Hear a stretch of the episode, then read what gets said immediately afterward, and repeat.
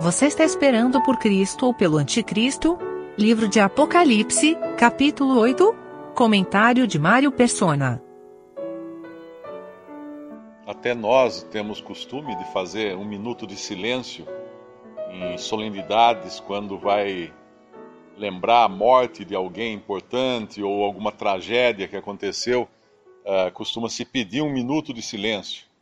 Aqui é quase meia hora de silêncio porque nada se compara ao que vai cair agora sobre a terra e os céus ficam, ficam é, vamos chamar assim, com a respiração sus suspensa diante do que vai acontecer. Ninguém, ninguém dá um pio, como a gente costuma falar, ninguém ousa fazer qualquer som ou dizer alguma coisa, porque vai ser extremamente sério isso que vai cair agora sobre a terra. E nós devemos sempre entender que hoje nós vivemos num dia de graça. Hoje não é o tempo de juízo. Às vezes as pessoas uh, pensam que, ah, Deus tá, tá, teve um terremoto lá na Itália agora.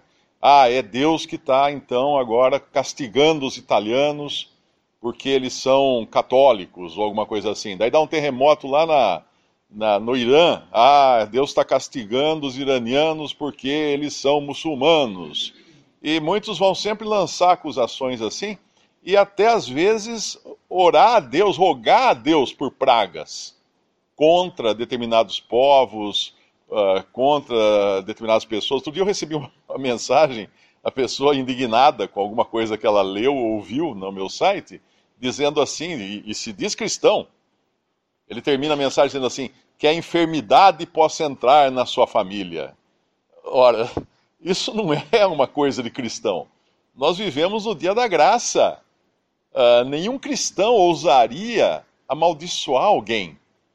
Jamais. Como que um cristão que está andando nesse mundo no Espírito de Cristo, que veio aqui e falou que para sermos como ele andou aqui, não é? Ah, como alguém poderia desejar o mal de alguém. Como nós vimos ontem, o único milagre que Jesus fez, o único sinal que ele fez negativo, se a gente pode dizer assim, foi secar aquela figueira. Todos os outros foram de bênção, todos os outros foram de alimentar famintos, foram de curar doentes, enfermos, restituir vista aos cegos, fazer andar aleijados. Nunca ele rogava pelo mal das pessoas. E quando ele seca a figueira, obviamente, é uma figura uh, não de pessoas individualmente, mas uma figura de Israel como nação ali. Porque era um juízo que viria sobre a nação de Israel. Mas ainda assim, nesse juízo sobre Israel, haverá graça para salvar aqueles que realmente uh, crerão em, em, Cristo, que estarão esperando Ele como Messias. Então, nunca, jamais, em momento algum, cabe a um crente pedir por, por, uh, pelo mal de alguém. Jamais. Ah, mas lá em lá em, em Salmo, nos Salmos fala que uh, mil cairão à sua direita, dez mil à sua esquerda, não sei se é exatamente isso. Tem um, um outro salmo que fala para que, que, os seus filhos, os filhos dos inimigos, uh, tenham as suas cabeças despedaçadas na parede. E tem várias maldições assim no salmo. Sim, porque os salmos são para Israel. Israel vivia no mundo e no mundo, ah, naquele tempo, antes de Cristo vir, uh, o lugar que Israel tinha era na terra e os seus inimigos eram terrenos. Mas hoje, o crente, quem, que lugar é a, a cidadania do crente, a habitação do crente? Nos céus. Quais são os inimigos do crente? As, as potestades celestiais, ou seja, demônios, anjos caídos, Satanás. Não temos que lutar contra carne e sangue, o apóstolo escreve mas contra as potestades nos lugares celestiais, não é nem na terra, é nos lugares celestiais. Então, o, o crente hoje, ele abençoa, ele jamais amaldiçoa. Ah, mas aqui no capítulo 6, eles estão clamando aqui com grande voz no versículo 7, dizendo: Até quando, ó verdadeiro e santo dominador, não julgas e vingas o nosso sangue dos que habitam na, sobre a terra?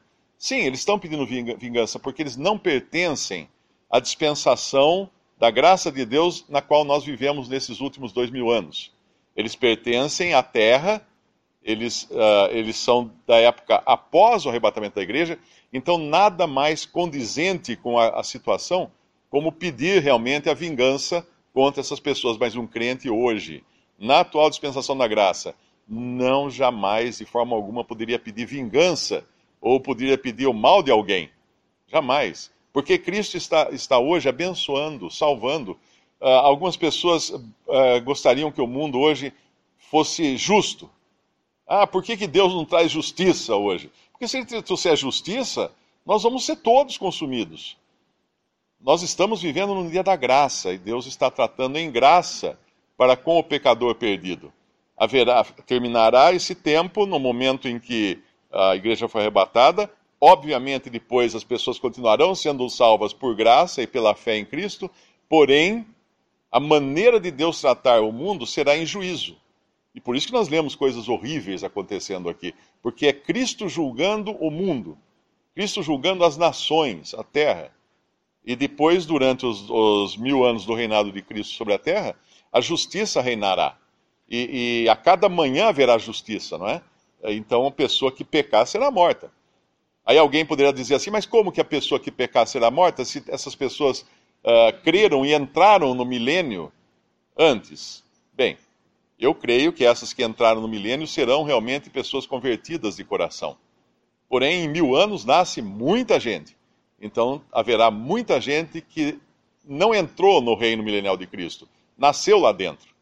E, obviamente, nunca tiveram esse exercício de um dia crer em Cristo e confiar nele para uh, ter entrada no milênio. Não sei se algum irmão pensa uh, de modo diferente nesse sentido, mas de qualquer maneira aqui, uh, é o juízo. E outra coisa importante também, que o irmão até lembrou, que nós ontem na reunião sobre Marcos, nós falamos da oração e de como ela é capaz de mover montanhas, e aqui acaba de dar o exemplo das orações dos santos movendo montanhas.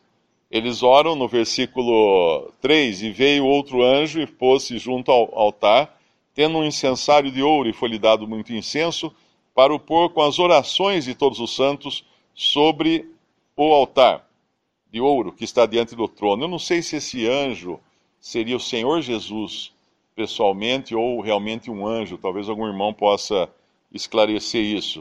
Uh, eu sei que na Bíblia, às vezes, quando fala o anjo do Senhor, está falando do Senhor Jesus. Quando fala um anjo do Senhor, está falando de um anjo. Uh, porque o anjo significa também a aparição, ou mensageiro. Uh, e o fumo do incenso subiu com as orações dos santos. E incenso nos fala de algo agradável, então são orações que sobem uh, com a chancela ou o perfume de Cristo diante de Deus. Até diante de Deus, no versículo, final do versículo 4. E o anjo tomou o incensário, encheu de fogo do altar, o lançou sobre a terra, e houve depois vozes e trovões e relâmpagos e terremotos. Então ele está agora atendendo às orações dos santos, dos que pediram por vingança, mas esses santos terrenos, que pediram por vingança, Deus está atendendo, causando uh, grande convulsão na terra, e inclusive movendo algo aqui que não é uma grande montanha, no versículo 8.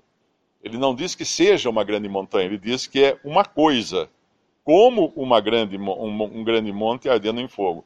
Então, de qualquer maneira, a gente pode conectar Marcos, capítulo 11, né, que nós lemos ontem, que fala da, do Senhor Jesus, logo depois que os discípulos o questionam quanto à figueira que ele secou, e, e ele fala assim que se vocês tiverem fé, né, pouca fé, até um monte vocês podem transportar e lançar no mar. Um monte lançar no mar.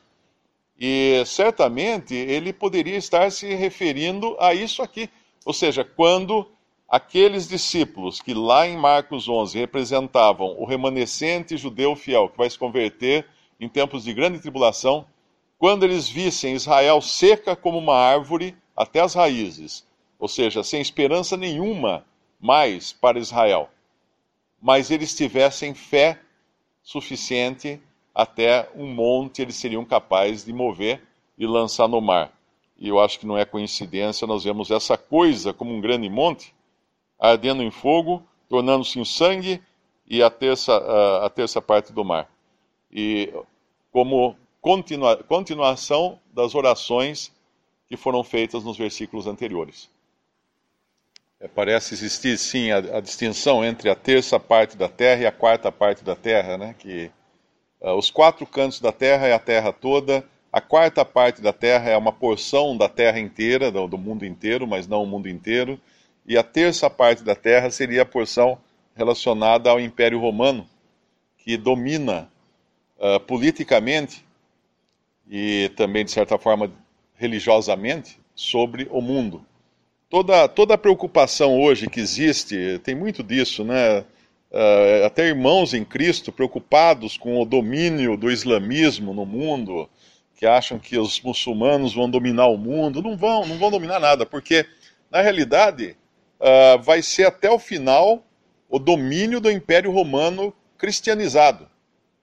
E, e as nações submissas a esse grande império que hoje abarca todas as nações uh, ocidentais que levaram o nome de Cristo, que se dizem cristãs, ainda que a maioria hoje na Europa são basicamente ateias, mas ainda levam a designação de cristãs, e isso aumenta a responsabilidade, e quando aumenta a responsabilidade, aumenta o juízo também, por não uh, andarem conforme essa responsabilidade.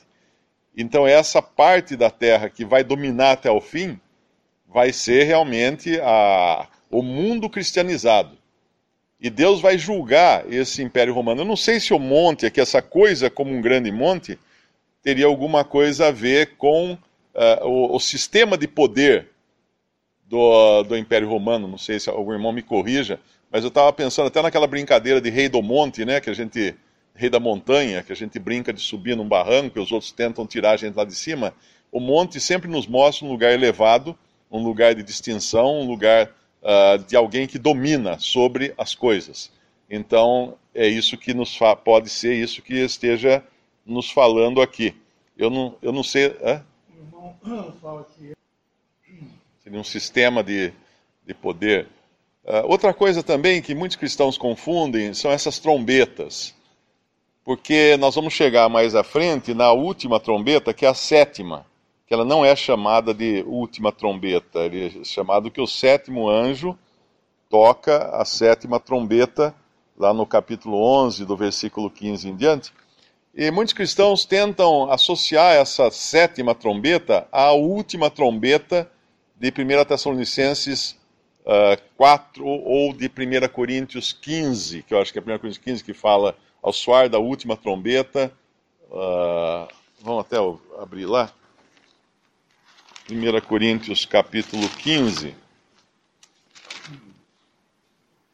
versículo, versículo 52.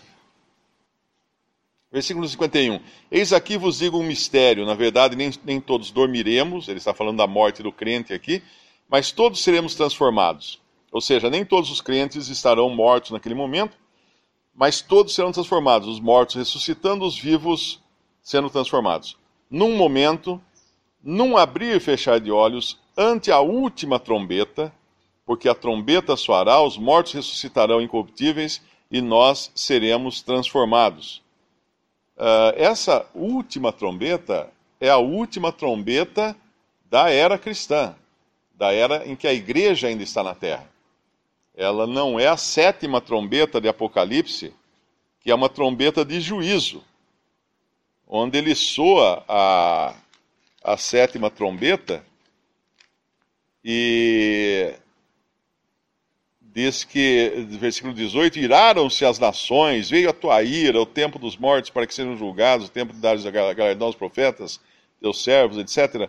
O tempo de destruíres os que destroem a terra, e abriu-se o céu, abriu-se no céu o templo de Deus, e a arca do seu concerto foi vista, no seu templo e houve relâmpagos e vozes e trovões e terremotos e grande saraiva. Agora, será que algum cristão aqui está esperando ser chamado para a presença do Senhor em meio a relâmpagos, vozes, trovões, terremotos e grande saraiva? Não. Nós estamos esperando aquilo que fala em 1 Tessalonicenses capítulo 4, subir para encontrar o Senhor nos ares e no máximo uma brisa gostosa, porque vamos chegar na presença do Senhor entre nuvens, não em trovões, em terremotos, em fogo, em tanta coisa. Isso é juízo sobre a terra, essa trombeta. Traz juízo também, como, como as outras aqui, de, uma forma ou de outra, trouxeram. Mas a, a última trombeta de 1 Tessalonicenses 4, que é repetida em 1 Coríntios 15, com mais detalhes, ela é mais ou menos aquilo que você escuta no aeroporto. Esta é a última chamada para o voo tal e tal e tal. Pronto, não vai ter outra chamada. Se você não embarcar nesse, você vai ficar no aeroporto, vai ficar na terra, não vai voar. E assim é a última trombeta. Aqueles que estão esperando uma trombeta com trovões e raios e terremotos, não estão esperando o Senhor, estão esperando coisas para a terra. Por isso que tem que haver essa entender a divisão da, da profecia, das escrituras, para saber o que é para Israel, o que é para a igreja, o que é para a terra, para o mundo, para não fazer confusões e ficar como muitos hoje estão, esperando o anticristo e não esperando Cristo. Estão desesperados naquela ansiedade, ai, será que o chip que vão colocar vai ser a marca da besta? E que isso?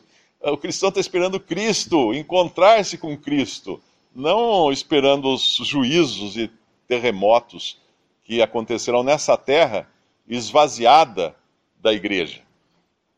O sentimento daqueles que misturam as coisas de Apocalipse com o arrebatamento da igreja é muito bem descrito no versículo 13 desse capítulo 8 de Apocalipse. Esse é o sentimento, essa é expectativa que tem aqueles que uh, não entendem o chamado da igreja, a vocação da igreja que é celestial. Aqui diz: Olhei e ouvi um anjo voar pelo meio do céu, dizendo com grande voz: Ai, ai dos que habitam sobre a terra, por causa das outras vozes das trombetas dos três anjos que hão de ainda tocar. Olha que coisa horrível que aguarda os que habitam sobre a terra aqueles que pertencem à terra e não aos céus. E lá em Filipenses, eu acho que é a nossa cidadania, ou a nossa cidade está nos céus, no original é a nossa cidadania. De onde aguardamos o quê? Ai, os trombetas, trovões, não. De onde aguardamos o Senhor, que nos salvou.